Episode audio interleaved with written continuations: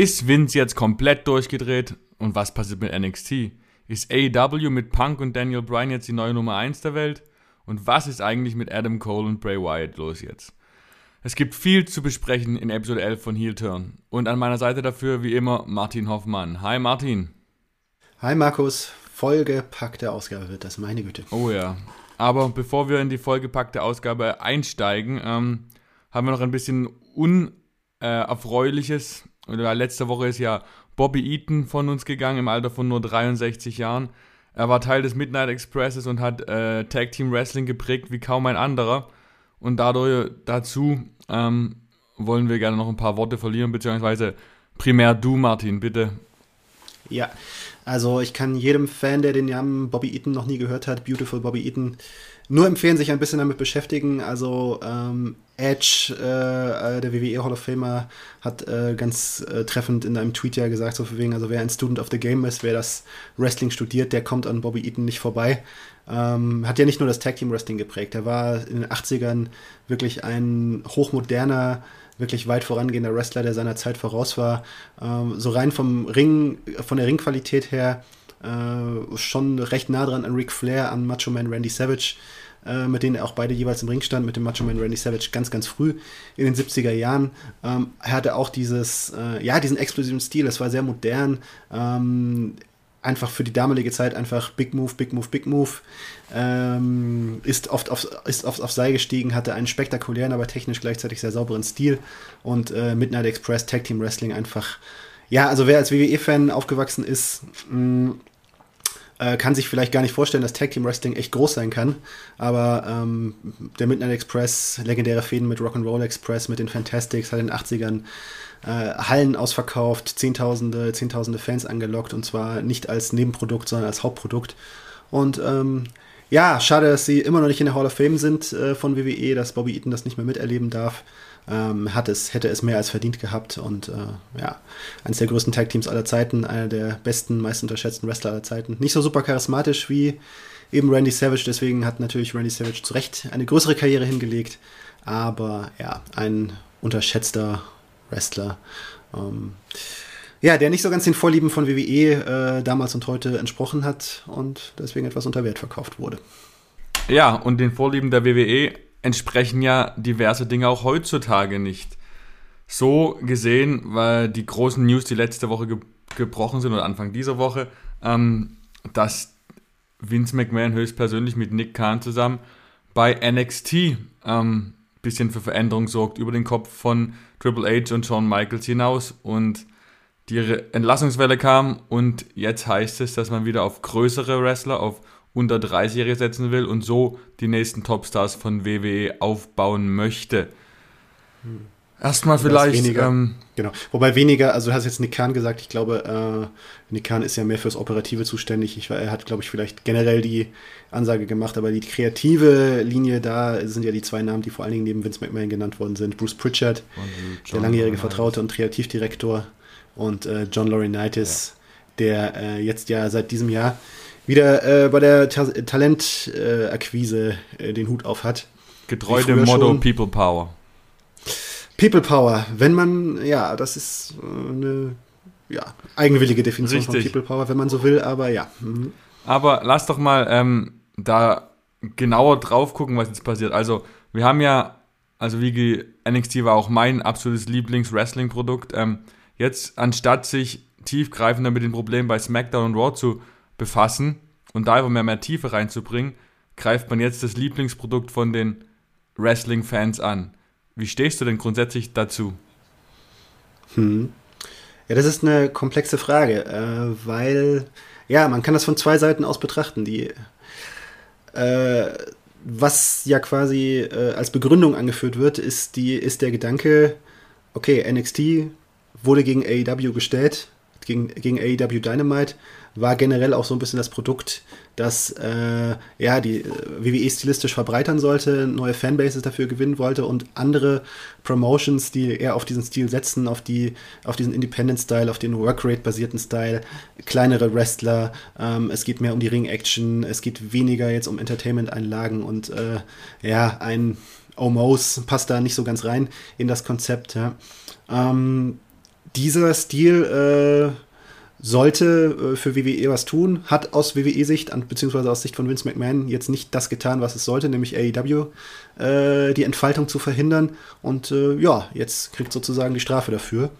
Und ähm, ja, man kann es von zwei Seiten betrachten. Ähm, die eine Seite ist, dass äh, NXT als äh, sozusagen Nachwuchsprojekt von WWE so nicht ganz funktioniert hat, weil ähm, es hat WWE dem Hauptkader Wrestler geliefert, mit denen die Hauptkaderverantwortlichen offensichtlich oft nicht was, nichts anfangen konnten. Und äh, drei, Wochen, drei Wochen lang versucht es mit ihnen und dann wieder fallen gelassen. Und äh, viele sind jetzt mittlerweile bei AEW. Malachi Black, äh, Andrade El Idolo. Ähm, und das ist nicht so ganz äh, stimmig. Also, also, offensichtlich hat da das eine nicht zu dem anderen gepasst bei WWE. Äh, von welcher Seite man jetzt sagt, da liegt das Problem und das müssen wir angehen. Das ist die große Streitfrage. Die eine Lösung ist, wir müssen NXT ändern. Die andere Lösung ist, anderer Gedanke, wir sollten vielleicht bei Raw und SmackDown was ändern. Es ist halt grundsätzlich so, wenn du betrachtest, was äh, bei, bei NXT für Leute im Main Event waren. Und dann kommen die mit ab, mit Ausnahme von Drew McIntyre ins Main Roster und schaffen es da perspektivisch nicht nach ganz oben. Das, da ist halt ein Ungleichgewicht, weil das Ziel von NXT war ja ursprünglich, wie du schon sagtest, Stars fürs Main Roster zu entwickeln. Und durch den WW, äh, durch den äh, USA Network ähm, TV-Vertrag ist es halt weniger Entwicklungsliga als dritter Kader geworden. Das heißt, die, der Fokus auf Entwicklung von jungen Talenten stand nicht mehr ganz im Fokus. Deswegen ist, verstehe ich den Punkt vollkommen, dass man da readjustiert und da wieder Änderungen vornimmt und vielleicht auch wieder auf den Typus große Wrestler geht. Weil vielleicht ist jetzt auch innerhalb der WWE ist man zu dem Schluss gekommen, okay, AEW kriegt man nicht raus. AEW ist jetzt da. Und vielleicht erscheint mir jetzt so, sagen, hey, okay, wir geben die ganzen talentierten, technischen, kleinen Wrestler zu AEW. Die haben da ihre Fanbase und können sich freuen über ihre 1,5 Millionen vielleicht im besten Fall irgendwann mal. Aber wir bilden die Stars, die großen Wrestling-Stars, das, was über die Internet-Wrestling-Community hinaus Leute mit Wrestling verbinden. Das hat die WWE zu bieten. Und dadurch ist vielleicht aus Vince McMahons Sicht mittelfristig das große Geld zu verdienen und der Erfolg gesichert. Mhm. Jetzt ist die Frage, trägt diese Logik wirklich? Weil wenn man sich mal genauer anschaut, wer war jetzt, wenn man mal schaut, welche Stars jetzt bei WWE äh, in den vergangenen Jahren kreiert worden sind, ja? äh, schauen wir uns mal äh, Daniel Bryan an. Ja? Der ist jetzt, glaube ich, eher einer, der jetzt nicht so in diese neue NXT-Welt wieder hineinpasst. Okay, er würde sicherlich auch weiterhin bei WWE seinen Platz finden, aber Daniel Bryan, ne, ist er nicht ein viel, viel größerer Star als fast alle viel, viel größeren WWE-Stars, Roman Reigns vielleicht ausgenommen? Definitiv.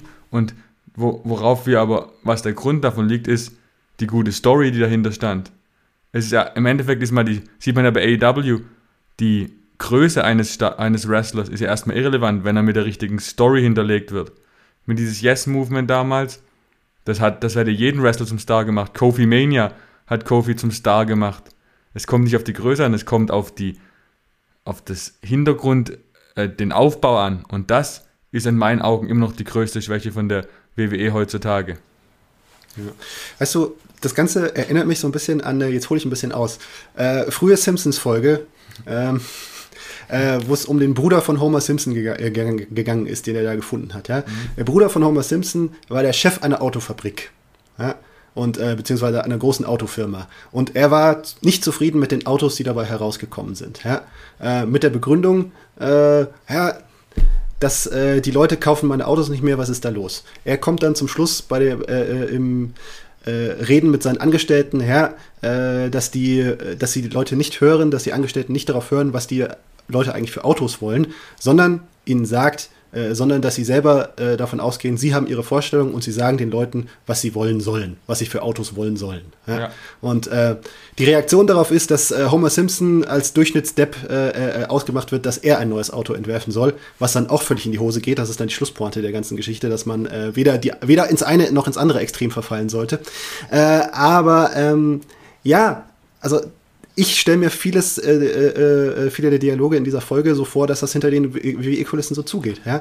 ich gut, habe ja. immer wieder den Eindruck, Vince McMahon will den Leuten sagen und, und seine Vertrauten, äh, die da so ticken, ja, will den Leuten sagen, das ist größer, das habt ihr zu wollen. Es ist sie haben Daniel Bryan zu einem riesengroßen Star, äh, Star gemacht, aber sie sind der Meinung, nee, äh, aber eigentlich ist er nicht der größte Star. Des, eigentlich ist Brock Lesnar der Star, um den es hier geht, und deswegen sollte er ihn ja eigentlich auch beim SummerSlam zermalmen 2014, was dann ja anders gekommen ist, weil äh, Daniel Bryan ausgefallen ist und dann stattdessen John Cena zermalmt wurde, ja. Oder 2006, Rey Mysterio wird bei äh, WWE äh, wird zum World Champion. Vince McMahon ist nicht überzeugt davon und äh, stellt ihn von da an gegen Big Show, gegen Great Khali, um zu zeigen, eigentlich ist Rey Mysterio gar kein Star. Kofi Kingston dasselbe, ja. endet damit, dass Brock Lesnar ihn zermalmt. Ja? ja? Also es ist, sie scha WWE schafft Stars, und äh, um den Fans dann zu sagen, ja, aber übrigens, die von den Fans äh, äh, angenommen sind, werden akzeptiert werden und, äh, und zerstört sie dann, weil sie selber der Meinung sind, ja, aber eigentlich sollten die WWE-Fans doch äh, mehr auf die großen Leute abfahren. Und äh, nicht falsch verstehen, große, große Stars, Roman Reigns, Brock Lesnar, das sind Megastars und äh, auch wegen ihrer Größe und äh, weil sie halt aber eben auch die Größe mit anderen Talenten verbinden. Drew McIntyre ist auch äh, ein Beispiel dafür, der einfach ein Allrounder ist und durch die Größe noch einen zusätzlichen Vorteil hat. Ähm, äh, dagegen gibt es nichts zu sagen. Äh, Big Man groß zu featuren und vielleicht bräuchte auch AEW langfristig noch ein bisschen mehr diesen Big Man-Faktor. Aber einfach so, sich so völlig darauf zu versteifen, wir wissen es aber besser als ihr, das finde ich, ja. Das ist halt zeitlos. Eine, eine ewig kuriose Einstellung von WWE. Genau. Ja. Und gerade in Zeiten, wo man über die sozialen Medien so nah an den Fans dran ist wie nie zuvor, dass man da nicht ein bisschen hört, dass halt auch Leute wie Ricochet und eine Fanbase haben, die halt manche Big Mans bei Weitem übersteigt. Und ich finde es auch ein bisschen borniert und einseitig zu betrachten, das nur auf die Körpergröße zu äh, zu, ja. zurückzuführen. Ich meine, man erinnere sich, sich, sich mal, ne? Also ich meine, Daniel Bryan ist ja eine, also ich habe ja war von vornherein der Überzeugung, also egal was man ihm in den Weg stellt, er wird seinen Weg machen, weil er einfach viel, viel zu gut ist, ja. Mhm. Und es hat sich ja dann zum Glück bewahrheitet. Aber ich meine, was ist zum Beispiel mit Daniel Bryan alles passiert, ja? Man hat ihm immer wieder mehr oder weniger ist Seamus ja zum Beispiel immer mal wieder dazwischen gefunkt ja. und hat hingestellt und hat gesagt, hey, Seamus vernichtet jetzt Daniel Bryan bei diesem einen WrestleMania-Match. Später auch nochmal kam ja auch so, so diese Stories, ja, okay, jetzt geht's hier wieder, die, äh, die Zeit der kleinen Jungs ist vorbei, jetzt kommt hier wieder der große Seamus. Ne? Aber ich meine, bei allem Respekt für Seamus, ich habe ihn super gerne, er ist ein toller Typ, äh, äh habe ihn auch schon mehrfach interviewt und er ist mir super sympathisch. Und, äh, aber ich glaube, er weiß auch selber, äh, der größere Star ist Daniel Bryan. Ja. Und also ich verstehe nicht, warum äh, man sich eben ja, also, also man verrennt sich. Nee, von, von brauchst du ein, ein breites Portfolio. Du kannst dich nicht auf eins verstecken, du musst festlegen. Du kannst ja viel mehr Leute abgrasen, wenn du von allem was dabei hast. Das heißt. Ich glaube, ja, grundsätzlich ist das WWE, glaube ich, auch klar, aber die Gewichtung. Ja, ja, ich glaube, ich nicht aber es bringt ja niemanden was wie ein sinnloser Titelrun wie der von Apollo Crews, bringt ja jetzt auch niemanden irgendwie was. Das macht ihn ja auch kein bisschen mehr zum Star. Commander Aziz. Commander Aziz. Ja, gut. Das, das ist, glaube ich, der, das ist, glaube ich, der Hintergrund äh, des Ganzen. Aber selbst Apollo Crews hat ja die Statur eigentlich, die man bevorzugt heutzutage. Ist ja auch ein ziemlich muskulöser und großer Kerl. Neben Commander Aziz natürlich kommt er sehr klein rüber, aber ja, es ist ein großes Rätsel, wie man da so steif auf der Körpergröße beharrt. Das dass, dass man auf junge Talente für NXT setzt, stehe ich vollkommen dahinter. Auch, ich kann auch die Entlassung grundsätzlich so alle verstehen, weil keiner von denen, die entlassen wurden, wären noch riesige Stars geworden. Bronson Reed ist einzige Fragezeichen, weil da hat man schon gedacht, da steht Großeres dahinter. Aber es scheint ja so, dass er bei den Testruns bei SmackDown Raw Vince McMahon nicht überzeugt hat und er dann meinte, hey, ja, er ist es nicht wert, den können wir gleich jetzt freilassen, da probieren wir es mit Odyssey Jones. Das ist, und von daher ist aus WWE-Sicht bei den Entlassungen für mich ähm, Verständnis. Mercedes Martinez 40, Bobby Fish 44. Das ist halt, die müssten im Main Roster schon sein. Jetzt für NXT sollten die eigentlich keine Rolle mehr spielen. Hm. Mein Jake Atlas ist ja, okay. Das ist, ähm, ich, ich, ich, bin gespannt, wie er sich entwickelt. Er hat ja eine interessante Geschichte und ich glaube, wer, wenn sich jemand so richtig äh, hinter ihn stellt und diese Geschichte auch wirklich ausarbeitet, WWE schafft das, glaube ich, nicht. Mhm. Ist er auch einer, der seinen Weg machen kann, bin ich gespannt. Aber das ist, kann man nicht so mit Sicherheit sagen, wie es in anderen Fällen ist, aber ich meine, keine Ahnung, also ich meine, der war ja vielleicht zu Independent-Zeiten so auf einem Niveau mit Jungle Boy, sogar besser aus Sicht ja. vieler und ähm, ja, Jungle Boy, was bei AEW aus ihm geworden ist, ist bekannt und ähm, kann man mal schauen, ob äh, er vielleicht mit seiner besonderen Geschichte, mit der äh, ja, Queerness, die er, zu der er offen steht und die er auch in den Vordergrund rückt, auch bei seinem Charakter, was ihm bei WWE dann gleich abgewöhnt worden ist, äh, was ich auch irgendwie fragwürdig fand. Ähm, ja, also dass, die, dass er die Regenbogen, die Regenbogenhose dann nicht mehr tragen sollte und ja, ist komisch, ja, das ist wirklich komisch. Seltsam. Ja. Es ist irgendwie, es ist, aber es ist irgendwo, es ist immer wieder zu merken, so von wegen so, WWE sieht was, was Erfolg hat und äh, stellt sich nicht dahinter, weil es war nicht deren Idee. Genau, ja. Das ist der Trend, das ist der Trend, der eigentlich durch NXT so ein bisschen äh, etwas gebrochen worden ist, durch den Erfolg von NXT, weil dort ja, dort ist es ja dann wirklich zwischenzeitlich passiert, dass Leute, die aus dem Independent-Bereich oder von woanders gekommen sind, nicht mehr äh, der erste Schritt war, okay, ihr kriegt einen neuen Namen, ihr kriegt einen neuen Charakter und ihr müsst alles anders machen als bisher. Oder zumindest vieles anders machen als vorher. Mhm. Und ähm, was ich teilweise verstehen kann als, als Ansatz, ja, weil WWE will ja seine eigenen Stars und seine eigenen Marken schaffen, aber ähm, ja, wie radikal man das Ganze anseht, angeht, das ist halt die Frage, ne? Also, ja. ich weiß auch nicht, ne? Also, das ist, aber das ist auch jetzt alles kein neuer Trend. Ich meine, wenn man, wenn man sich, äh, wenn ich daran erinnere, wie Mick Foley neulich bei in den Broken Skull Sessions erzählt hat, dass äh, äh, Vince McMahon ihn anscheinend, äh, anscheinend Jim Ross, der ein Förderer von ihm war, immer wieder gesagt hat, wegen so, nein, dieser Mick Foley, der taugt nichts, vergiss es, kannst du vergessen. Und irgendwann, nachdem Jim Ross äh, als damaliger Talentverantwortlicher hundertmal gesagt hat, aber wir brauchen diesen Mick Foley, wir sollten ihm eine Chance geben, hat er, muss irgendwie so die eigenen äh, wurde es dann angeblich gelöst äh, intern, indem Vince McMahon gesagt hat, okay, ich stelle ihn ein, aber nur um dir zu zeigen, wie er scheitert. Ja, ja. Und außerdem muss er, eine, muss er eine Maske tragen, denn er ist hässlich. Ja. Was daraus geworden ist, äh, ist äh, bekannt. Richtig. Aber ja, also wenn man aus, äh, ist vielleicht der falsche Grund, um über seinen Schatten zu springen, aber ja. Aber ich habe he heute das Gefühl, so ein Mick Foley, also da so eine Karriere wie Mick Foley, der einfach nicht von vornherein in, in das Bild passt, ja. Bray Wyatt ist ja wieder so ein Beispiel, ja, das jetzt auch nicht mehr funktioniert hat. Nee, richtig. WWE-Sicht, ja. Bevor wir darüber springen, würde ich gerne nochmal auf die ganzen Wrestler zu sprechen kommen, die jetzt quasi die gleiche Statur und das Alter haben, womit sie eigentlich keine Zielgruppe von NXT mehr sind. Wie fühlen die sich? Wie fühlt sich ein Isaiah Swerve Scott? Wie fühlt sich Kyle O'Reilly, der auch, Kyle O'Reilly, der über 30 schon ist und auch Johnny nicht Gargano. Genau, Johnny Gargano. Richtig, alle, Timothy Thatcher. Was ist los? Das sind eigentlich die Stars auch, die, auch, auch, unsere deutschen, deutschen und deutschsprachigen, also da, mm, um die habe ich jetzt auch ein bisschen Angst, also nach der, nach der neuen Linie, ehrlich Aber gesagt. Sie können ja nicht alles da rauslassen, sie können ja nicht alle außer die ganz Großen äh, vor die Tür setzen. Ich meine, Johnny Gargano, der wird für immer, der wird, wenn es nicht dumm läuft, bei NXT bleiben. Weil der ist ja, er ist mittlerweile NXT. Und wenn man so weit ist, dass er dann für die Tür gesetzt wird, ich glaube, dann ja, dann, dann ist es soweit. Heftig, dann kann man. Ja. Oder also, wenn er sagt von sich aus oder von, genau. von sich aus sagt, so von wegen, hm, okay, das funktioniert für mich nicht, also vielleicht bin noch in einem Alter, in dem man vielleicht doch nochmal was anderes probieren könnte. Und was glaube ich, Johnny Gargano ist ja noch ein bisschen jünger als Tommaso Ciampa zum Beispiel. Johnny auch. Gargano ist halt auch Gold wert. Es ist ja unglaublich, was der mhm. macht. Also. Oh. Ja, aber er hat halt einfach sozusagen, ne, zum, bis zum gewissen Zeitpunkt hatte ich den, hatte ich den, hatte ich den Eindruck, so, okay, man könnte mit ihm versuchen, so ein den Daniel Bryan 2.0 zu erschaffen. Aber dann ist halt, ja genau, 2019 war dann halt eben der Wendepunkt, wo ihm, wo mehr oder weniger ähnlich auch äh, wie anderen signalisiert wird, okay, du wirst jetzt bei NXT stattdessen gebraucht ja. und immer weiter und immer weiter. Aber irgendwann, ne, der NXT-Charakter hat sich dann auch irgendwann totgelaufen, dann musste er diesen neuen Dreh machen, jetzt diese, dieses mehr Comedy-mäßige, was auch gut und unterhaltsam ist, aber.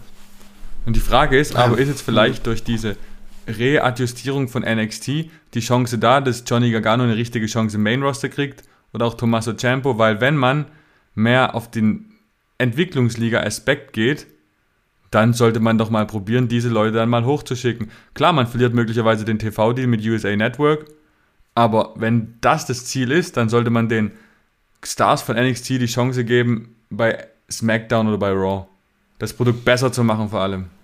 Hm, ja, aber Mai, also im Lichte dessen, was in den vergangenen, im Lichte der Beobachtung der vergangenen Jahre, also wo soll man da den Optimismus hernehmen, dass hm, da, ja, das dass da irgendwie, also Adam Cole ist die, ist derjenige, wo ich noch sage, okay, der würde da reinpassen. Ich glaube, um den, äh, um den wird WWE jetzt, glaube ich, bis aufs Blut kämpfen und, äh, und äh, sei es, sei es aus falscher, äh, sei es einfach unter dem Druck der Ereignisse dass, dass sie es mit ihm versuchen müssen, um, auch um, um dieses Signal zu setzen. Aber ich, diese Johnny Garganos, Tommaso Ciampas, auch Pete Dunn, Tyler Bate, also für, für ja, mich sieht es für die echt duster aus. Das ist traurig. Also, aber wenn du jetzt also, also bei WWE, ja. natürlich äh, haben sie die Chance, anderswo zu erblühen und äh, interessant, kann ja auch alles interessant ganz Aber werden. ich sag dir doch eins. WWE versteift sich auf eine. Der Markt ja. von für Adam Coles, für Johnny Garganos, für Pete Dunns ist halt auch nicht mehr so groß. Ich meine, bei AEW hast du diese Talente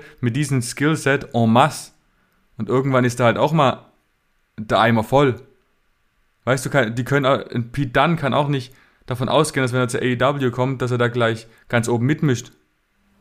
Ist halt ja, irgendwann. Aber, aber andererseits, äh, aber er kann mehr damit rechnen, dass wenn er nicht ganz oben mitmischt, dass er überhaupt mitmischt und dass nicht, äh, ne, dass er nicht äh, ja, auf die Seitenlinie gesägt wird und äh, Creative has got nothing for you. Ist er aber jetzt zur Zeit noch ja. nicht, weil hat man ja jetzt bei NXT wieder gesehen. Ja. Also ich, oh, ich hoffe, ja, ich bleibe optimistisch. Ich ich weiß nicht warum, Nein, aber... Ich meinte jetzt auch den Vergleich mit dem Main Roster, wenn ja. er jetzt ins Main Roster gehen würde. Ja, du hast vollkommen recht. Ja. Aber jetzt, wenn wir gerade bei Adam Cole sind, habe ich aber eine verrückte These, würde ich da gerne mal anbringen. Ich habe jetzt lange darüber nachgedacht, ja. Ähm, also ich tippe darauf, dass Adam Cole, wie du sagtest, mit Geldzuge, man spricht ja von einer Million pro Jahr, dass er bei der WWE bleibt und auch in den Main Roster kommt. Und jetzt ähm, glaube ich, wenn der Fokus wirklich auf die Big Stars, auf die Big Man gerichtet wird, ist das eine einmalige Chance auch für Adam Cole und dass er in der WWE besser zu einem Topstar reifen kann, als es bei AEW könnte.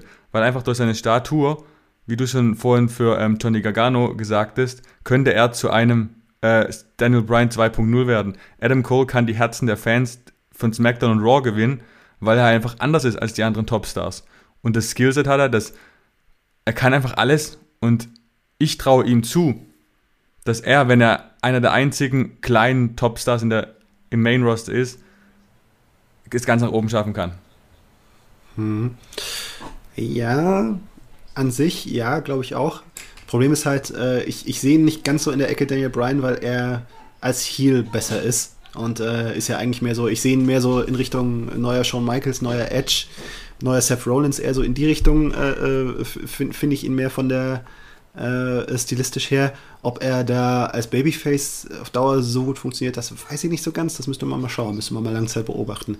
Aber ja, aber auf jeden Fall müsste WWE diese Linie keine Zwerge, wie es heißt, keine Zwerge. Ähm, das klingt sehr nach John Laurinaitis übrigens. Ja. Ähm, ja, müsste es dann im Grunde genommen gleich wieder auflockern. Und, äh, Wenn da einer Adam ja. Cole dabei ist, ja, ja. der die Szene um Roman mhm. Reigns, Brock Lesnar Odyssey Jones, Omos und weiß was ich, wer bis dahin im Main Event ist, aufmischt, dann hat er ein, ein einmaliges Merkmal, was die anderen nicht haben. Und das zündet bei Fans. Bin ich mir 100% überzeugt von. Ja, ist schwierig. Ich, ich verstehe nicht, warum, also an Adam Coles Stelle wäre ich halt sehr, sehr skeptisch, was, was jetzt kommt, weil klar, jetzt ist WWE, also für diejenigen, die es nicht mitbekommen haben, also der Vertrag von Adam Cole, der ist ja quasi versehentlich ausgelaufen. Also WWE hat selber nicht gemerkt, dass, oh, sein Vertrag läuft ja gerade aus. Und äh, ja, stehen jetzt vor der Situation, dass sie ihn mit Geld und Versprechungen zuschütten müssen, um ihn bei WWE zu halten.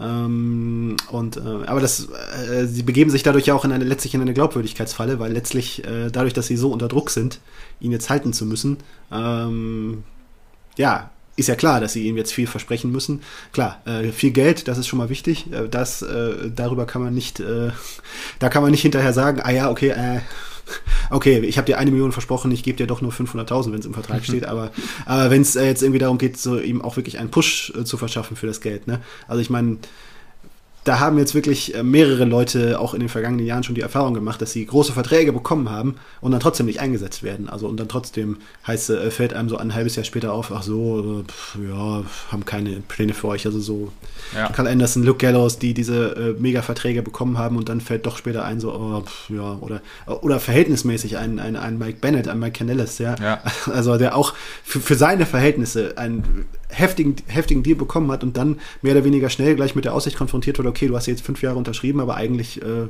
finden wir dich eine total lächerliche Figur und setzen dich überhaupt gar nicht ein. Also klar, Adam Cole ist weit, weit davon entfernt, aber mh, mm, Wo, wo, wo, sieht, wo sieht Vince McMahon Adam Cole? Ich bin nicht sicher. Und äh, also die Tatsache, dass er jetzt eben da vier Jahre lang bei NXT war und niemals, nie, niemand äh, vorher auf den Gedanken gekommen ist, hey, äh, wäre doch was fürs Main Roster. Die Undisputed Era, mega stable, ja. Man lässt es totlaufen. Wozu? Warum? Also man lässt es totlaufen bei NXT, obwohl das auch ein absoluter Main Roster Act gewesen wäre. Wegen TV-Vertrag. Ja, aber das war, das war eine blöde, das war eine blöde Logik. Also ja? das war. Ja, Personen, ja. Also auch, aber man hätte auch schon vor dem TV-Vertrag eigentlich auf die Idee kommen können, okay, Undisputed Era heißt, lassen wir sie ein halbes Jahr durch NXT laufen und dann mischen sie den Main Roster auf und dann schaut man, schaut man, was passiert. Das wäre direkt sofort denkbar gewesen, kurz, mhm. nach, kurz nach Etablierung dieses, dieses Stables, weil er einfach so gut war und so äh, funktioniert hat. Und dann hätte man eine Man hätte schauen können, ob das der nächste Shield wird, ja, ob das der nächste Shield wird, ja, ja. Oder, ja. Ja, wie gesagt. Das, die, das ist die negative Deutung, ja, das neue Sanity, der, das neue Shield. Hat der Axel Tischer letzte, letzte Folge ganz gut dargestellt, ja, wie es mit dem Main, Main, Roster gelaufen ist. Ähm, also ich, ja, es ist schwierig. Man, es ist, man könnte auch ewig drüber reden, weil man Adam Cole ist ein Main Eventer, egal wo er hingeht. Und wenn er bei SmackDown oder Raw muss er ein Main Eventer sein. Und alles andere ist lächerlich. Ich bin halt vielleicht ich kann mir halt auch vorstellen, das ist jetzt mal komplett andersrum, aber das, ich meine, mit was kann die WWE noch glänzen gegenüber der AEW und den anderen Ligen? Ist, dass man, dass die WWE Frauendivision grundsätzlich noch die beste ist der Welt. Über alle Brands hinweg. Und deswegen kann ich mir auch vorstellen. Also jetzt äh, vom, vom Mainstream-Potenzial. Also genau. fangen wir jetzt nicht den Vergleich mit Stardom oder nein, so an. Nein, nein, aber, ja, aber genau, ja. ich kann mir auch vorstellen, was vielleicht möglich wäre, was Adam Cole hierher zieht, wenn sie ihm versprechen, dass Britt Baker nach ihrem Vertrag mit AEW zur WWE rüberkommt. Das ist für mich eine, ein Gehirnspinst, weil ich mir schon öfters überlegt habe, dass das möglicherweise der erste. Ich habe dich vor einigen Fragen mal einigen Folgen gefragt, wen du denkst, ist der erste von AEW zur WWE kommende. Und für mich ist immer am Gedanken, dass das vielleicht Britt Baker ist. Okay. Also ich, ja, weiß ich nicht. Also keine Ahnung, also das ist jetzt ein Gehirnspinst. Das könnte ich mir ja. aber vorstellen, dass das Aha. so passiert. Weil dann hat Adam Cole alles, was er braucht quasi. Er hat seine Frau da, er hat seinen Erfolg hoffentlich. Aber das, sind, das ist die optimistische Variante. Hm. Ja, meine. Ich habe ja, ich habe auch schon bei, bei Twitter oder, oder, auch schon mal das Hirngespinst gesagt, so wegen, eigentlich müsste Adam Cole jetzt fordern, macht mich in gib mir, also seinerzeit, äh, wo es darum ging, AEW zu verhindern, ja, wurde ja Cody Rhodes, äh, äh, Young Bucks, Kenny Omega das Angebot gemacht, okay, sechs Monatsvertrag und äh, wenn ihr, äh, äh, wenn, wenn sich das für euch nicht ausgeht, dann dann äh, könnt, ihr, könnt ihr sofort wieder kündigen. Äh, natürlich mit dem Hintergedanken, naja, okay, nach sechs Monaten hat Tony Khan vielleicht keinen Bock mehr und äh, ja. das ganze Projekt AEW ist, äh, ist im Arsch und wir lachen uns ins Fäustchen. Aber ähm, äh, Adam Cole könnte ja jetzt sagen, okay, gib mir einen sechs Monat, einen Jahresvertrag, was weiß ich, und äh, macht mich in der Zeit zum WWE Champion, damit ich sehe, ihr meint es ernst mit mir. Und das ist jetzt nicht nur eine leere Versprechung, die ihr mir macht. Ja. Einseitige Option. Wenn der, wenn es für mich, wenn ich, wenn ich nach einem, nach sechs Monaten, einem, einem, Jahr, einem Jahr zufrieden bin, äh, dann verlängere ich hier für vier Jahre, fünf Jahre, was auch immer. Das wäre eigentlich sozusagen, also wenn ich Adam Cole wäre, bräuchte ich eigentlich so eine Zusicherung, um wirklich vertrauen zu können, dass das hier oder halt eine No-Release-Clause. Also wenn, wenn man mir äh, gleich jetzt die No-Release-Clause äh, und ein, ein, ein, eineinhalb Millionen Dollar Jahresvertrag gibt, äh, dann glaube ich ihnen schon, dass äh, ich ein Star bin ja, und äh, in deren Plänen eine große Rolle spiele. Aber es muss wirklich, also WWE muss da an die Grenze gehen. Die WWE hat sich selber in eine ziemlich unnötige, dumme Position manövriert, von, aus der man wirklich scheinbar auch gar nicht raus will. Ist ja ein geplanter Sackgassengang. Also ich bin gespannt, was bleibt. Und ich bin vor allem auch ge gespannt, was aus Triple H und äh, Shawn Michaels wird. Ich meine, die wurden ja öffentlich und ganz großspurig enteiert durch die Entlassung. Also, ja. Also was heißt öffentlich? Es ist nicht öffentlich ja, passiert, aber, aber, ähm, aber ja, vor, äh, vor der Öffentlichkeit. Genau. Ja. Ich meine, was will auch ein HBK? Äh, ich meine, der kann immer, kann immer noch genug wissen, um Big Mans zu unterrichten, aber sein Fokus lag ja nicht darauf, Big Mans zu, äh, zu lernen, sondern die Leute, die quasi ähnlich sind wie er, zu zeigen, wie man es am besten macht. Und ist, hat er noch seinen Platz in NXT, wenn der Fokus verschie sich verschiebt. Ich sehe es weniger. Und wenn die beiden irgendwie dann nicht mehr in der gleich tragenden Rolle im Entwicklungssystem tätig wären, das wäre ein richtiger Schlag ins Gesicht für Fans, Wrestler mhm. und die ganze Promotion. Hm. Ja, aber letztlich äh, die Zeichen stehen schon etwas länger an der Wand. Also ich meine, in dem Moment, wo ich, wo ich in diesem Frühjahr gelesen habe, Johnny Ace, John Laurinaitis, äh, ist wieder in seinem alten Posten da. Ich meine, da habe ich schon, da, hört, da hörte man die Nachtigall schon trapsen, ja, weil ich meine, Johnny Ace, John Laurinaitis steht genau für das, ist, steht genau für das, was, wovon Triple H hinter den Kulissen WWE weggebracht hat, ja, und das ist jetzt der Rollback, ja. Ähm, also beziehungsweise, was heißt, ist es John Laurinaitis? Ist es eigentlich, natürlich ist es Vince McMahon im Wesentlichen und John Laurinaitis ist sozusagen der Erfüllungsgehilfe, der sich halt dieser Philosophie angeschlossen hat. Ähm, aber ja, äh, ich, ich kann nicht in Triple H's Kopf hineinschauen. Er hat einen wohl bestens dotierten Vorstandsposten bei WWE, ist mir, er verdient jedes Jahr Millionen und äh, äh, wenn, wenn es um die langfristige kreative Ausrichtung von WWE geht, ich meine, da spielt äh, aus biologischen Gründen die Zeit für ihn. Äh, ist, äh, ist einfach so. Ähm, das ist aber echt bitter, wenn man und, überlegt, äh, dass man äh, wirklich auf, als Wrestling-Fan wartet mhm. darauf, dass Vince McMahon endlich fertig ist. Jetzt habe ich, da, hab ich was Fieses gesagt, aber. Ähm, das ist aber so. Ist ja, na, äh, äh, natürlich, natürlich, geht, natürlich geht es darum, irgendwann, irgendwann, irgendwann ist die Zeit von Vince McMahon vorbei und, äh, und, und, es geht darum, wie, wie, sieht, wie sieht die Zukunft von WWE danach aus. Ne? Äh, äh Triple H ist äh, jünger deutlich und hat noch längerfristige Auswirkungen, Aussichten, WWE zu prägen. Die Leute, die jetzt irgendwie an der Seite von Vince McMahon da stehen, hier Bruce Pritchard, John Laurinaitis, sind, das sind alte Campen und Kampfgefährten von ihm, die jetzt aber, wo ich jetzt aber nicht sie sehe jetzt als künftige Chefs von WWE oder weiß ich weiß nicht was, ne? Mhm. sind ja mehr so Höflinge, wenn man es so nennen will, ja. Ähm, ja, und ähm, ja, wie, wie, wie, Triple H, also sagt er, sagt er jetzt, okay, hm, könnte er, zieht er sich jetzt zurück und sagt, naja, okay, dann komme ich jetzt mit meinen Ideen gerade nicht so durch, aber schauen wir doch mal, wie die Lage in zwei Jahren ist, wenn, wenn, diese, wenn diese neue Ausrichtung vielleicht auch auf die Schnauze fällt, dann äh, äh, habe ich ja vielleicht doch wieder Vince McMahons Ohr oder was auch immer. Ja, also, äh, weil es fließt noch viel Wasser den Rhein, Rhein herunter in den nächsten, in den nächsten paar Jahren und äh, also diese ja, also ich meine, NXT, das neue NXT kann genauso auf die, oder kann noch schlimmer scheitern, als, äh, als, als NXT es jetzt, das alte NXT es in den Augen von WWE getan hat, ja. Ich meine, da ist ja noch längst nicht äh, der Boden erreicht, ja. Ich meine, was, was war das letzte Mal, als wir einen dritt, dritten Roster bei WWE hatten, ne? Wo ist das ECW. geendet? ECW. Wo ist das geendet? Ja. War dann halt Schluss, weil es nicht ja, es hatte ja auch nicht das Alleinstellungsmerkmal irgendwann mehr. Ja? Es wurde ein bisschen mehr auf, die, auf jüngere Stars schon aufgebaut. Dort hat, wurde, hat, hat der James so zum Beispiel seine ersten äh, Sporen sich verdient, John Morrison, CM Punk, ja. äh, da, die damals so die jüngeren, jüngeren aufstrebenden Stars war. Dann wurde immer noch so ein Veteran dahin gesteckt, gesteckt und äh, war dann zwischenzeitlich ECW Champion, Chavo Guerrero, Kane oder Mark Henry. Ne? Und, äh, aber also auf Dauer hat das halt sich nicht getragen als, äh, als ein drittes Roster. Und ich sehe auch nicht, dass sich NXT das eben nicht mehr dieses Alleinstellungsmerkmal hat, wie es das bisher hat, sich auf Dauer trägt als TV-Produkt. Also es ist, hängt natürlich jetzt am USA Network, äh, wo das, äh, wo deren Schmerzgrenze nach unten ist von der Quote her, dass sie dann sagen, okay, ähm, bei aller Liebe zur WWE, aber das äh, können wir jetzt nicht mehr durchschleppen. Äh, das wird sich zeigen. Also ich bin gespannt. Es also, tut halt echt irgendwie auch weh.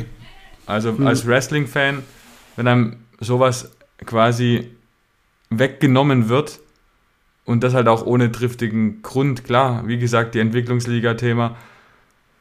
Habe keine Ahnung. Es ist schwierig. Es ist ja, an sich, an sich natürlich war es, es war ein Problem in Sachen Entwicklungsliga, wie sich, äh, wie sich NXT entwickelt hat. Ja, genau, ja. haben also, wir ja schon. Äh, genau. Genau, genau.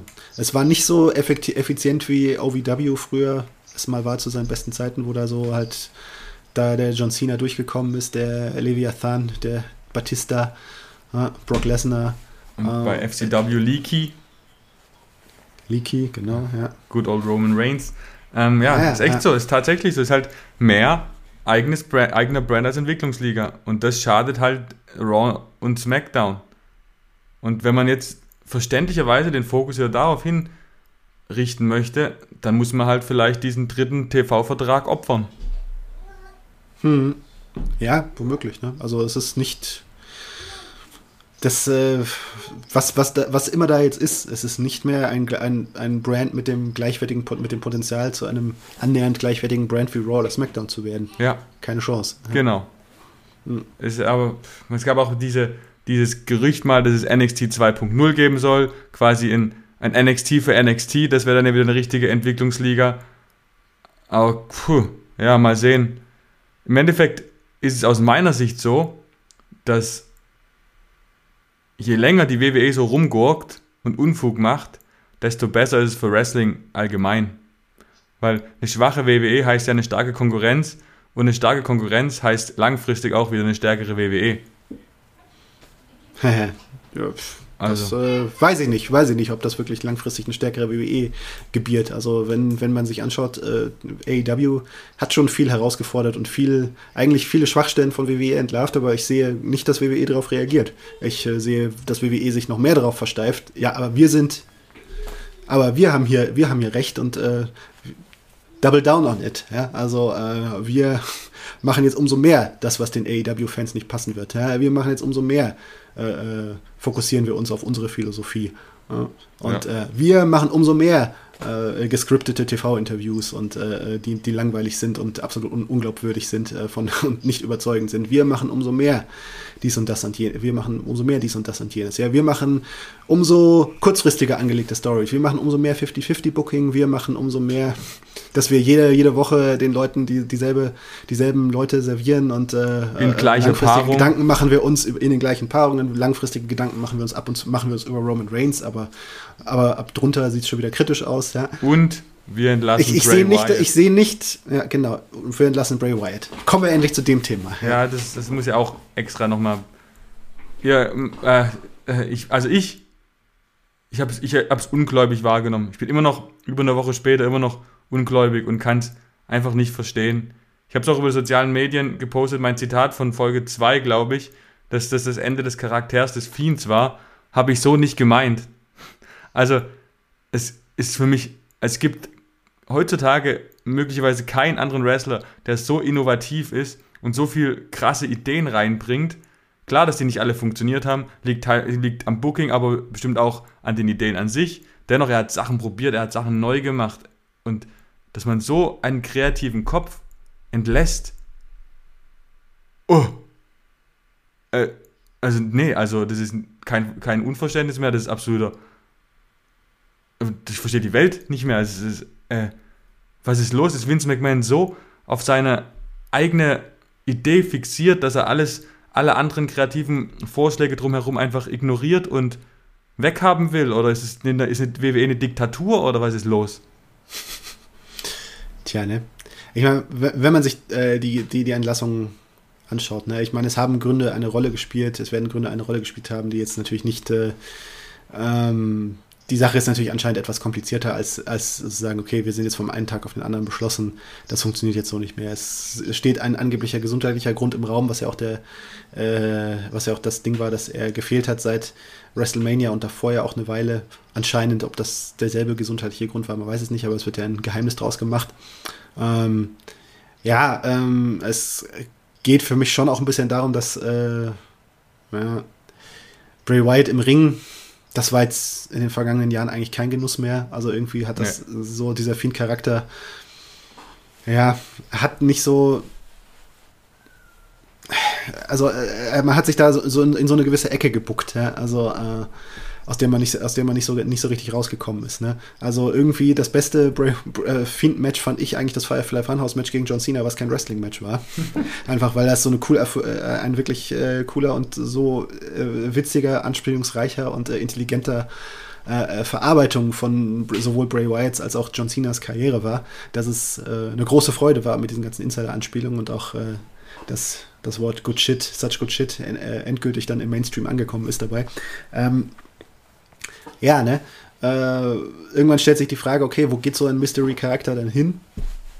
Und äh, WWE hat sich, hat wohl keine Antwort drauf gefunden und hat gedacht, okay, nee, dann, pff, dann lassen wir es halt, ja.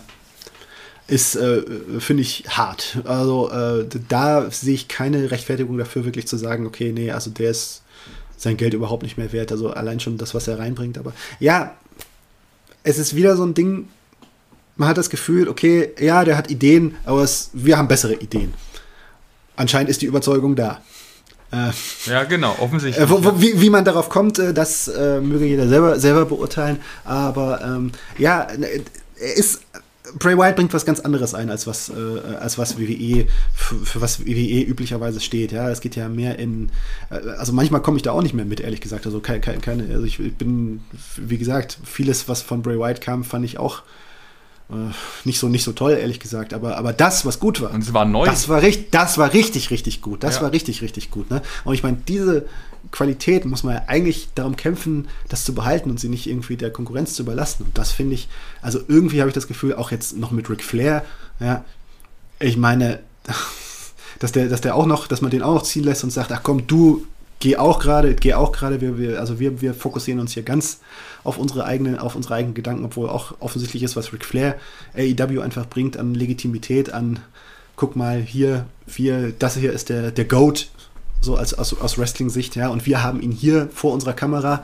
Ich meine, nicht umsonst soll, soll Ric Flair bei WWE einen Mega-Vertrag gehabt haben. Genau. Äh, äh mehr als äh, und mehr als die meisten Wrestler verdient haben und mehr als er selber zu aktiven Zeiten verdient hat, äh, gerade eingestrichen haben. Ne? Da, da, stand ja ein Gedanke dahinter. Ja? Wir das große, riesengroße Vermächtnis von Ric Flair. Also neben, und das auch noch ein bisschen, obwohl er auch so sich seine Sachen geleistet hat, äh, unbeschmutzter ist als das von Hulk Hogan. Hallo.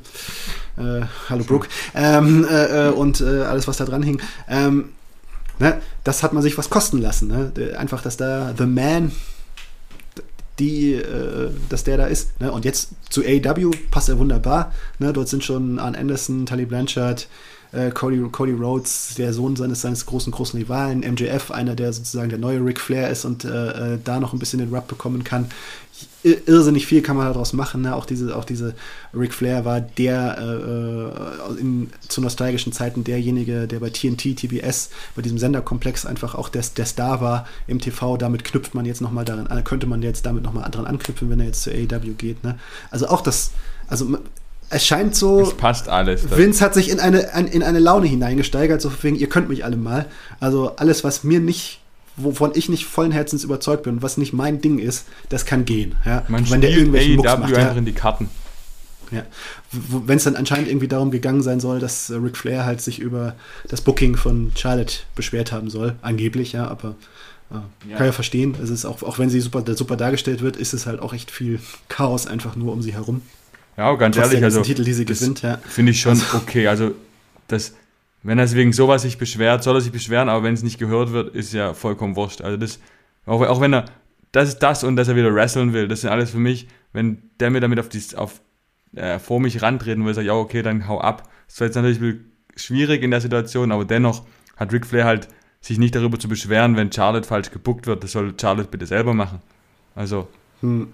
also. Ja, klar, ne. Das ist natürlich. Äh ja, aber natürlich kann, kann, man da auf eine andere Art und Weise drüber stehen. Ja. Absolut, ja. sagen, meine Güte, ne? aber, ja, keine Ahnung, irgendwie was, muss es sich so hineingesteigert haben. Ja, dass, das ist absurd. Dann, ja. Komplett absurd. Ja. Womit wir jetzt ein bisschen schon äh, rausgegangen sind, während der Riese quasi strauchelt und nicht nur Wrestler verunsichert, sondern auch Zuschauer immer mehr und mehr verkrault. Ähm, ist AEW auf der Welle, die quasi die WWE auf dem Weg zum SummerSlam reiten wollte. Nicht ja, unbedingt. Also WWE reitet schon auch eine gewisse Welle eben eine auch. Welle des Zorns vielleicht. Ja, aber ne, gerade gerade haben sie Erfolg mit. Die Quoten sind ja, obwohl die letzte Raw-Quote ja. war nicht mehr so gut, aber John Cena hat natürlich viel gebracht und es ist mehr die Frage, was dann danach kommt. Genau, das haben wir ja schon in der, ja. letzten, in der vorletzten Folge ausgiebig betrachtet, weil, wie du schon sagtest, nach Cena wird es halt enge. Und dann wird es halt interessant mit zwei Personalien, die sich mehr als andeuten bei AEW. 20.8. Zweite Ausgabe von AEW Rampage, live aus dem United Center in Chicago, Illinois.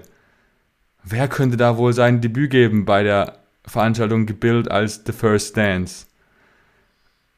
Mein, einer, der mich in meiner Jugend des Wrestlings wohl am meisten geprägt hat, CM Punk, kommt zurück ins Wrestling. Wow. Wow. Ja. Und man bedenke auch die Vorgeschichte, ne? Ja, 2014. Also eigentlich war, ja, Aber auch, äh, auch die Vorgeschichte mit AEW. Eigentlich, äh, er wäre an, angeblich ja die Nummer 1 auf der Liste gewesen von AEW, dass, äh, dass man den gleich gleich hätte haben wollen, aber er wollte damals ja nicht. Genau, und, ja. Es deutete sich ja eher an, dass er nochmals versucht bei WWE sich äh, Liebkind zu machen. Äh, da halt irgendwie Versöhnungs, äh, ja, also wer ihm zugehört hat in seinen Promos und in seinen Interviews, die er gegeben hat, um, um die Zeit rum, wo er eben diese Rolle bei Backstage hatte, ähm, der hat schon raushören können. Also, hey, Vince, komm auf mich zu, melde dich bei mir. Ja. Ich melde mich, meld mich nicht, aber meld du dich, dann können wir drüber reden. Und äh, ja, es ist, wie man hört, äh, auf völlig taube Ohren gestoßen. Man äh, kann, kann, kann man aus WWE-Sicht auch verstehen. Ich meine, da ist natürlich Porzellan zerschlagen worden en masse durch alles, was da seitdem passiert ist. Aber andererseits äh, gab es da auch andere Zeiten, dass äh, Vince McMahon da einen anderen Blick drauf hatte. Also ich meine, wie viel, wie viel Porzellan hat der Ultimate Warrior zerschlagen und Richtig, ist immer und ja. immer wieder gekommen. Ja? Also, äh, oder Hulk Hogan oder unzählige. Ja?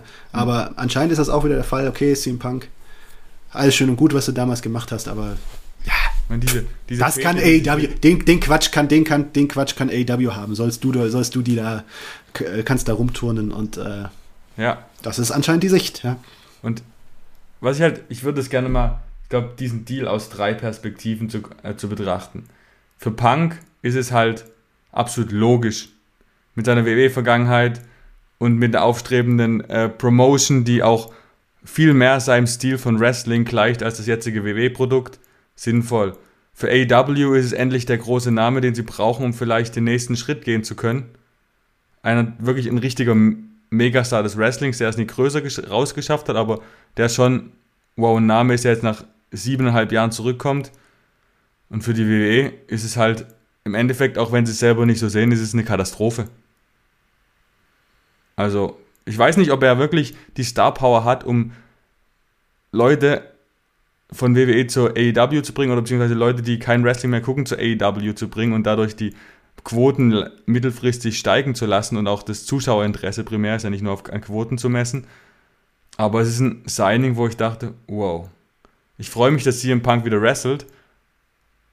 Und es gibt bei AEW enorme Paarungen, die da entstehen können. Ich bin mir nur skeptisch, ob er den jungen Talenten so hilft oder ob er nur da ist, um nochmal sein Vermächtnis aufzufrischen.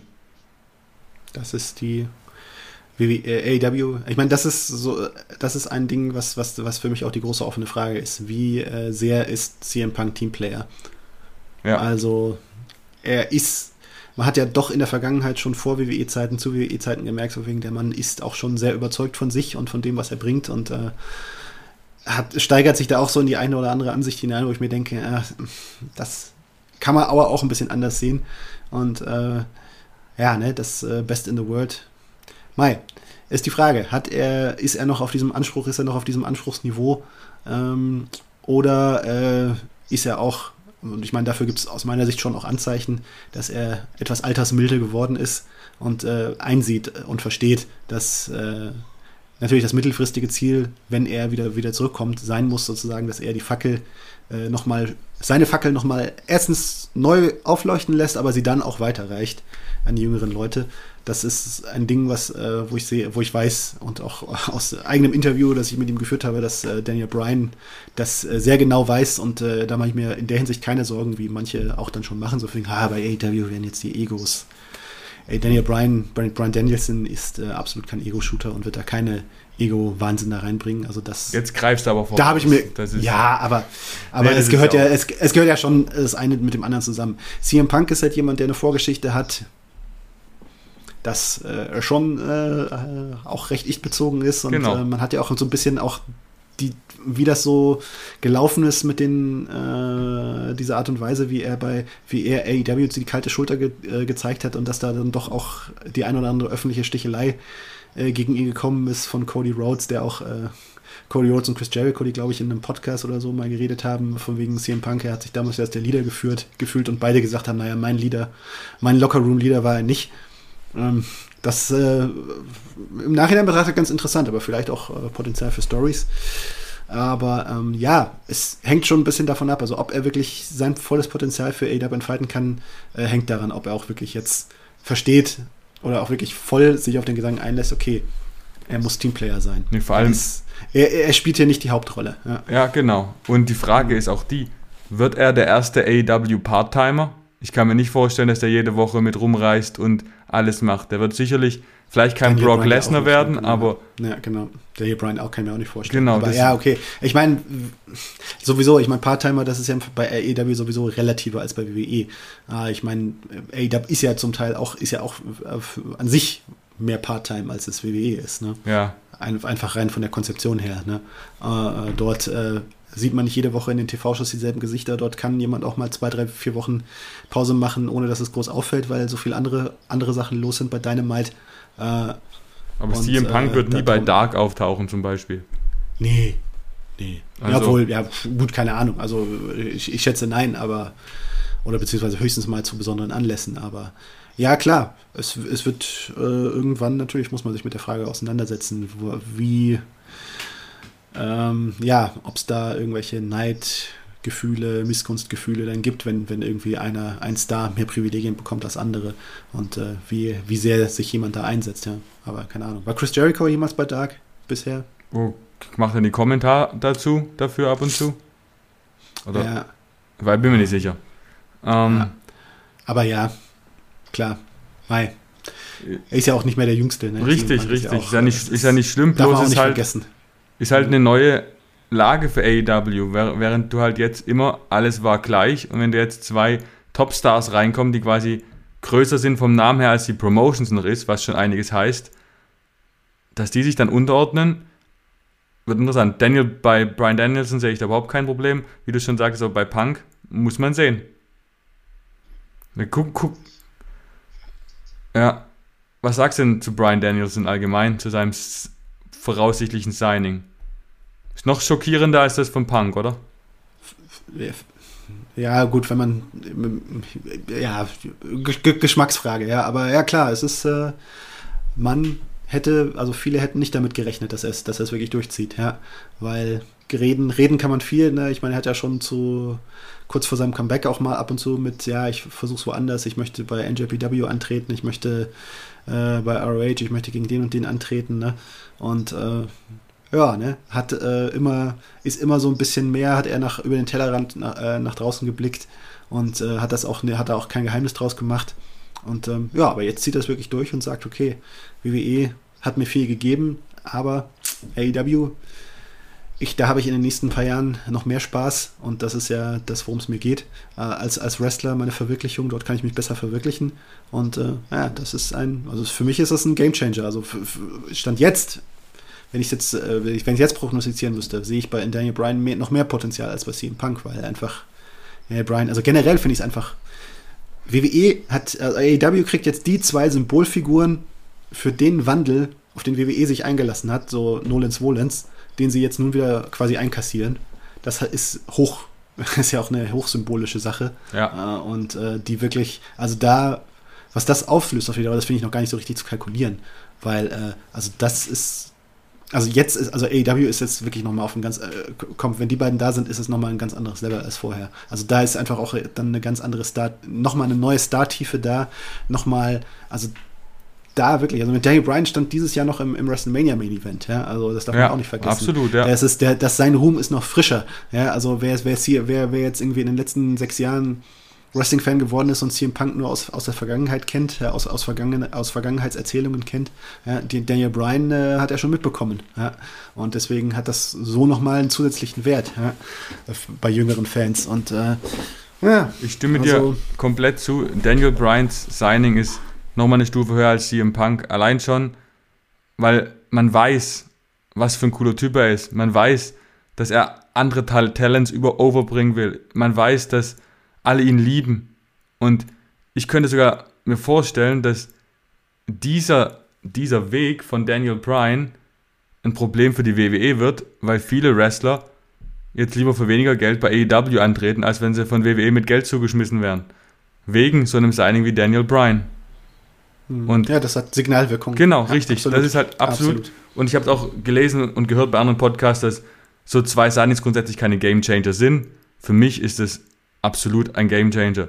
Wenn Daniel Bryan so weitermacht, wie er es bei der WWE in den letzten elf Jahren gemacht hat, dann kann das für AEW nur Erfolg äh, verheißen. Es kommt ja nicht nur, es ist ja, es kommt ja, es sind ja nicht nur einfach nur zwei Signings aus der hohlen Hand oder die im luftleeren Raum stehen. Das ist ja eine ganz, eine große, ganz große Gesamtentwicklung, die sich da gerade Ja. äh, äh, riesig, riesig verschiebt. Und also, wer jetzt sagt, also ich meine, wenn man schaut, wie, wie, wie die Quoten von Dynamite in den letzten Wochen schon abgegangen sind, nur mit dem, ja, sie könnten kommen, ja, es ist noch nicht mal, ist ja noch nicht mal bestätigt, ja, und auf, auf was für ein Level sie sich jetzt schon bewegt haben, ne? Und äh, also, ich bin mittlerweile eigentlich sicher, also in der, in der Demo fällt Raw in diesem Herbst, also da habe ich fast keinen Zweifel mehr. Du bist eh so ein Quotenfanatiker. Ich bin Ja, aber, aber das ist natürlich, äh, äh, natürlich, äh, äh, aber das ist halt das Signal, ne? das, das, das große Signal und die große Nachricht, auf die, äh, die natürlich äh, auch wieder auch, auch nochmal äh, Folgewirkungen nach sich ziehen kann. Ja, also ich meine, dann kann nicht, dann kann halt keiner mehr behaupten, so wegen, okay, AEW, das ist jetzt nur die zweite Liga, das ist jetzt nur die zweite Liga, okay, die haben NXT geschlagen, aber NXT, ja, mein Gott, das ist ja die dritte Liga von WWE. Ja, das ist ein Statement und ein Signal, das einfach auch nochmal ja, diese, diesen Schneeball nochmal verstärkt. Und der Schneeball wird größer und größer und größer und größer. Und äh, wo das endet, also und ich bin einfach ist es gar nicht abzusehen. Und vor allen Dingen so, wie wir eh gerade darauf reagiert, auf diesen Schneeball. Ja? So, Ja. Das, das Einigeln und sagen so von wegen, ja, aber wir wissen trotzdem alles besser und ihr könnt uns mal. Ja. schwach. Ja. Ich, äh, keine, keinerlei, keinerlei, was, was halt auch, äh, äh, ne, es, man, man kriegt doch durch den Erfolg von AEW das Gefühl, hm, Leute, Fans wissen es zu schätzen, wenn in Storytelling, äh, äh, wenn in Storytelling mal äh, äh, lang, längerfristiger Plan reingesetzt wird, wenn in, äh, äh, wenn man beim, beim, beim Thema, wer ist hier ein Star und wer ist kein Star, ein bisschen mehr Energie investiert, wenn man die, die Promos, ja, ne, das sind ja alles Signale, wo man sagen kann, ich meine, auch in den 90ern, ECW, ja, das hat ja auch für, das war ja auch für WWE seinerzeit ein Weckruf, zwangsweise, ja, weil einfach die Sachen, dort Sachen funktioniert haben, wo WWE gesagt hat, ja, aber das ist ja nicht unser Ding. Ein paar Jahre später hieß es, ja, okay, das ist jetzt voll unser Ding und wir, wir werden jetzt quasi, jetzt ist Attitude Era und äh, wir machen das jetzt hier und dann ist sozusagen ne, auf größerer Bühne das Erfolgsrezept von ECW wiederholt worden. Ne? Ja, richtig. Hier, so sehe ich, und das, das war natürlich eine logische, nötige, etwas zu weitgehende Entwicklung, die dann natürlich auch wieder zurückgedreht wurde. Man weiß es ja historisch betrachtet.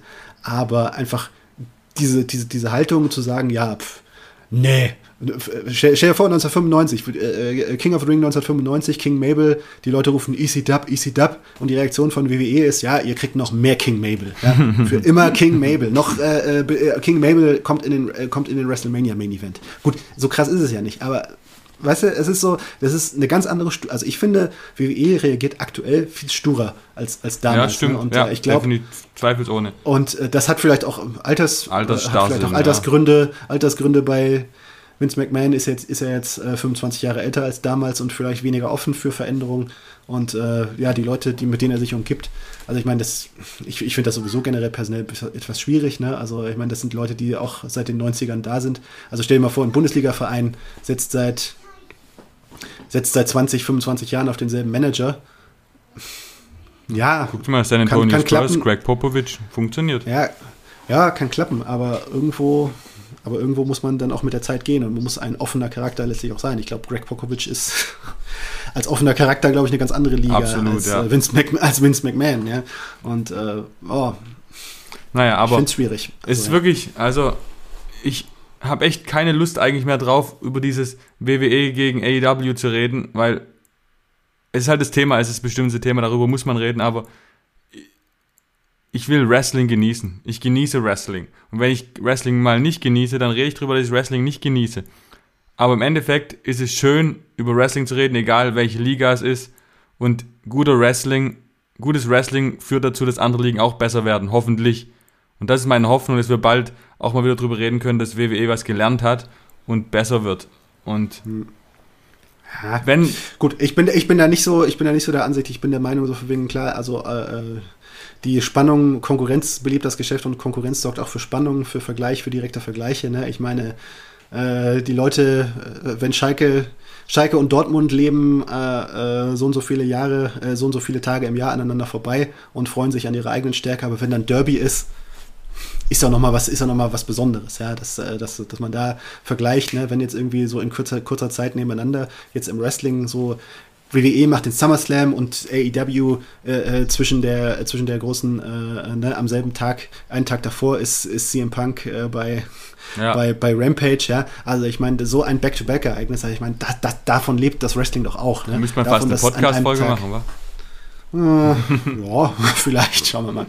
Genau, äh, ja, ne? Äh, ja, natürlich. Großartig. So eine Podcast-Episode hinterher. Ne? Ein, aber ja, ne? und das, das gehört für mich auch dazu. Und äh, da, da natürlich geht es darum, dass Fans, dass die einen dann sagen, AEW ist mir lieber, nein, WWE ist mir lieber, ja. Aber ich finde, auf diesen Konkurrenzkampf muss man sich da auch mal einlassen. Ja, Definitiv. ja, ja, nicht das, das ist klar, auf jeden Fall.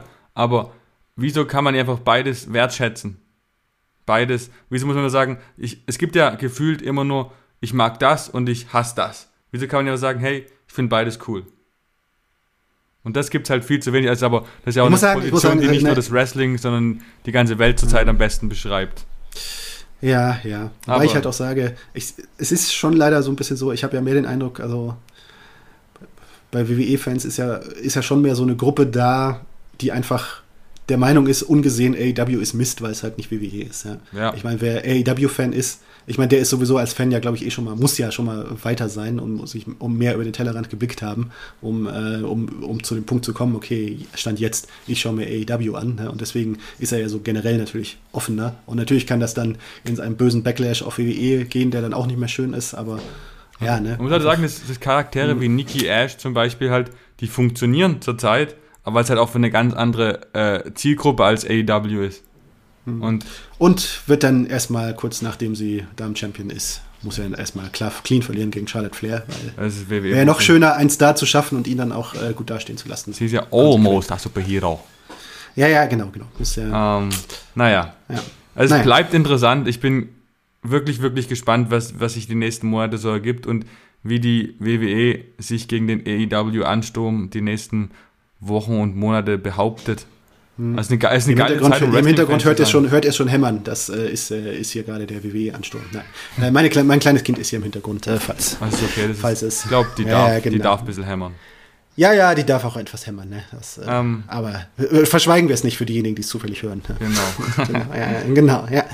Dann ähm, gehen wir mal traditionell weiter zu Know your host and shut your mouth. Genau, drei Fragen und äh, drei Antworten. Quasi ich stelle drei Fragen an den Martin Gerne, ja. und der Martin drei Fragen an mich. Ähm, dann mache ich den Anfang, wa? Ähm, und zwar meine erste Frage wäre: Bray Wyatt wird außerhalb der WWE großen Erfolg haben.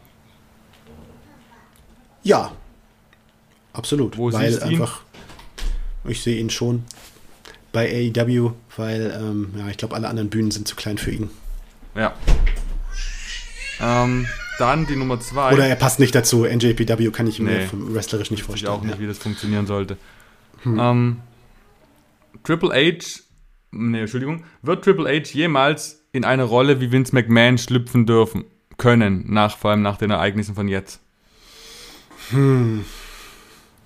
Ich glaube, eine Rolle, die wirklich genauso ist wie die von Vince McMahon, wird, glaube ich, nie wieder besetzt bei WWE, weil er einfach natürlich derjenige ist, der so viel gemacht hat. Aber ja, ich weiß nicht, diese äh, kreative Rolle, diese äh, im kreativen Bereich. Ähm, ja, ich wüsste nicht gerade, wer es sonst machen soll. Stephanie, Shane, hm. jemand von jemand von außen, Nick Khan ist das sicherlich nicht. Ähm, von daher, irgendjemand muss es machen und vielleicht, äh, wenn sich der Staub jetzt wieder gelegt hat in diesen aktuellen Wirren, Stand jetzt äh, ist es für mich trotzdem Triple H. Okay. Gut, dann die dritte und letzte. Dieser Top-WWE-Star würde es bei AEW nicht in den Main Event schaffen. Braun Strowman. Also ja. Ja, falsch an. Der ist es schon, der ist es schon nicht mehr, ne? Wer es nicht in den Main Event schafft, Omos. Es ist auch Aber kein Main, es ist kein Topstar. Das ist hart. Ja, dann. Ja, also dann würde ich sagen keiner, weil also Stand jetzt hätte AEW schon für alle einen Platz, wenn auch, äh, wenn auch natürlich vielleicht teilweise verändert und anders. Okay, gut. Ja. Akzeptiert. Gut, mhm. dann hit me. Okay. Ähm, welche drei NXT-Stars sollten im Licht der aktuellen Ereignisse jetzt schleunigst von sich ausgehen? Oh. Drei. Also, Oder wenn dir nur einer einfällt, aber, aber halt. also falls ich, die- ich falls will sie sonst nicht gehen sehen, aber wäre. da ich Ja. die sehr zu schätzen weiß, würde ich fast Pete Dunn sagen, Isaiah Swerve Scott. Und wer fällt mir noch ein? Hm. Äh, äh, äh, äh, äh, ja, eigentlich muss Johnny Gargano gehen, aber das wäre, ich will nicht, dass einer von den dreien geht, aber ich habe Sorgen um ihre Karrieren. Okay. Ähm, egal, ob es jetzt bei Takeover äh, Karrion Cross oder Samoa Joe rausgeht aus der Nummer, wer sollte der nächste NXT-Champion werden? Du meinst nach den beiden? Ja, wer sollte dann den sozusagen den Sieger dann ablösen, mittelfristig? Kyle O'Reilly. Eine gute Option. Ähm, welchen WWE-Topstar, eigentlich geht es ein bisschen in ähnliche Richtung wie deine Frage, aber welchen WWE-Topstar sollte AEW nicht holen, auch wenn er frei wäre? Hm.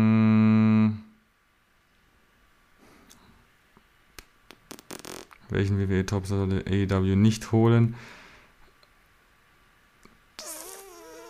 Das ist schwierig, wenn er, wenn er bei WWE ein Topstar ist, die ihn dann nicht zu holen, ist eigentlich schon dämlich, allein schon wegen äh, Aufmerksamkeitszwecken, aus Aufmerksamkeitszwecken. Aber grundsätzlich The Miz.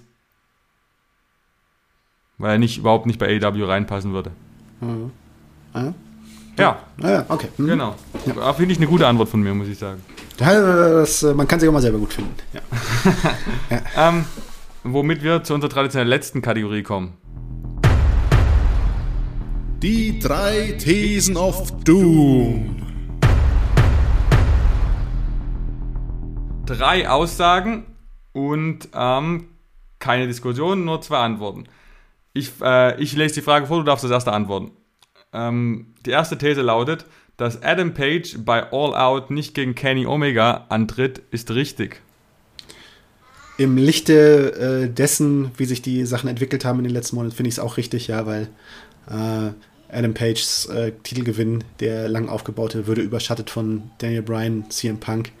Und äh, das ist nicht der Sinn der Sache. Dann lieber gut, wie es gemacht wurde, eben jetzt in diesem Elimination Match die Sache noch ein bisschen herauszögern und dann, wenn äh, Punk und Bryan da sind, dann auf, die, auf den Knopf drücken und dann hat es auch wirklich mehr Bedeutung. Sehe ich nicht so. Ich finde, diese Fehde wurde über die letzten Monate, wie du schon gesagt hast, langsam und allmählich großartig aufgebaut.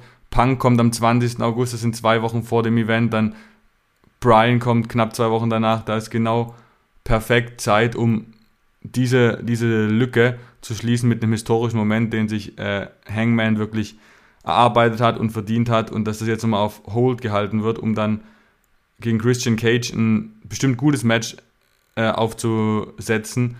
Aber was eigentlich jetzt, ja, ich hätte ihn lieber äh, gesehen, wie er gewinnt. Ähm, These 2. Äh, WWE sollte Pete Dunne mit einem hochdotierten Vertrag ausstatten. Da fange ich mal an. Äh, und ich sagte, sollte, absolut ja. Bitte, bitte, bitte tut's und setzt ihn danach dementsprechend ein. Ist ein riesiges Talent. Im, im Ring gibt es kaum einen zweiten, der sowas kann wie er. Glaube ich, dass er einen Vertrag kriegt, der ihn, der ihm zustehen würde in der jetzigen Situation, glaube ich nicht bei WWE. Ich kann mir gut vorstellen, dass er die WWE verlässt und so schade es ist, ist es vielleicht für seine Karriere besser. Ja, sollte ist schwierige Frage. Wenn Mai, von welchem, von welcher, von welchem Standpunkt geht man aus? Also WWE, so wie es jetzt ist, sollte Pete dann keinen langfristigen Vertrag geben, denn äh, da versauert auch Pete dann darunter, weil er wird nicht, er passt nicht in äh, äh, langfristig in das hinein, was WWE gerade so plant oder was sie auch schon vorher ähm, mit, mit Blick aufs Main Roster naja, Pete Dunne passt da in diese Philosophie nicht, nicht so rein. Äh, da, da fehlen ihm genau die entscheidenden Punkte, die er auf die WWE entscheidend Wert legt. Und äh, da äh, ja, hat Pete Dunne auf Dauer mehr Schaden als Nutzen, wenn er sich lang, wenn er langfristig zu tollen, also karrieretechnisch äh, an WWE jetzt bindet. Aber ich sehe auch, dass er sich anders orientieren sollte. Okay. Und zum Abschluss ähm, Gerüchte um Suspendierung. Sollte Max Caster für äh, seine Vergehen mit einer Suspendierung belegt werden? Äh, s- s- sollte er aus meiner Sicht nicht, weil ähm, letztlich ist das ja alles unter äh, im Verantwortungsbereich von anderen Leuten passiert, äh, die ihm gesagt haben, ja, mach mal. Und äh, klar, also er hat, er hat sein Gimmick, dieser Rap, ich fand ihn nicht gut, es ist zu weit gegangen. Also auch jetzt hier diese, oh, dieser Reim mit What smells here in Carolina? It's Julia Hartz. Also das ist ganz mhm. billiger, schlechter, also äh, das ist ganz billiger, schlechter Humor. Das ist auch passt nicht mehr in die Zeit hinein. Und äh, dadurch, dass er halt an anderen Stellen in dem Rap dann auch noch Grenzen ausgetestet hat, äh, kann ich verstehen, dass Tony Khan sagt, okay, sowas machen wir hier nicht nochmal. Äh, ich ziehe Konsequenzen und beaufsichtige ab sofort alles. Aber ähm, dass da jetzt irgendwie jemand persönlich äh, äh, zu sagen, Max Kester hat jetzt hier persönliche Verfehlung begangen, für die er zwei, zwei Monate suspendiert werden muss, das finde ich äh, der falsche Ansatz. Sehe ich ebenso. Ich sage auch nein, weil er einfach ähm, seinem Charakter treu geblieben ist, natürlich übers Ziel geschossen hat, aber es hätte andere, anderen Leuten vorher auffallen sollen. Und deswegen ist dieses Vergehen, so unpassend es war, es nicht wert, ihn als Exempel da zu statuieren und ihn dafür zu suspendieren. So. Womit wir am Ende dieser Ausgabe waren, die sich ganz schön in die Länge gezogen hat, weil es ja extrem viel zu reden gab. Es war mir eine Ehre ähm, und wir, wenn es euch wieder Spaß gemacht hat, folgt uns bei allen Portalen, wo es Podcasts gibt. Äh, bewertet uns, wir freuen uns über alle Bewertungen. Bis jetzt sieht es ganz gut aus. Ähm, wenn ihr Fragen habt, Anregungen, meldet euch bei uns über die Sport1 Facebook-Seite oder über unsere privaten Social Media Kanäle, die bei dir sind, Martin? Äh, Twitter Wrestlerzähler ist im Zentrum des Ganzen. Gibt auch noch Instagram Erzähler Martin, aber wahrscheinlich bin ich häufiger bei Twitter anzutreffen. Genau, nicht der Follower King, äh, Schlauchi2 bei Twitter und Instagram Heelturn Markus. Folgt uns, bewertet uns, freut euch auf die nächste Episode, die nach dem SummerSlam wahrscheinlich erst nach NXT Takeover kommt. Ähm, wir freuen uns auf euch. Vielen Dank, Martin. Vielen Dank, Markus. Vielen Dank, Zuhörer und äh, good fight, good night.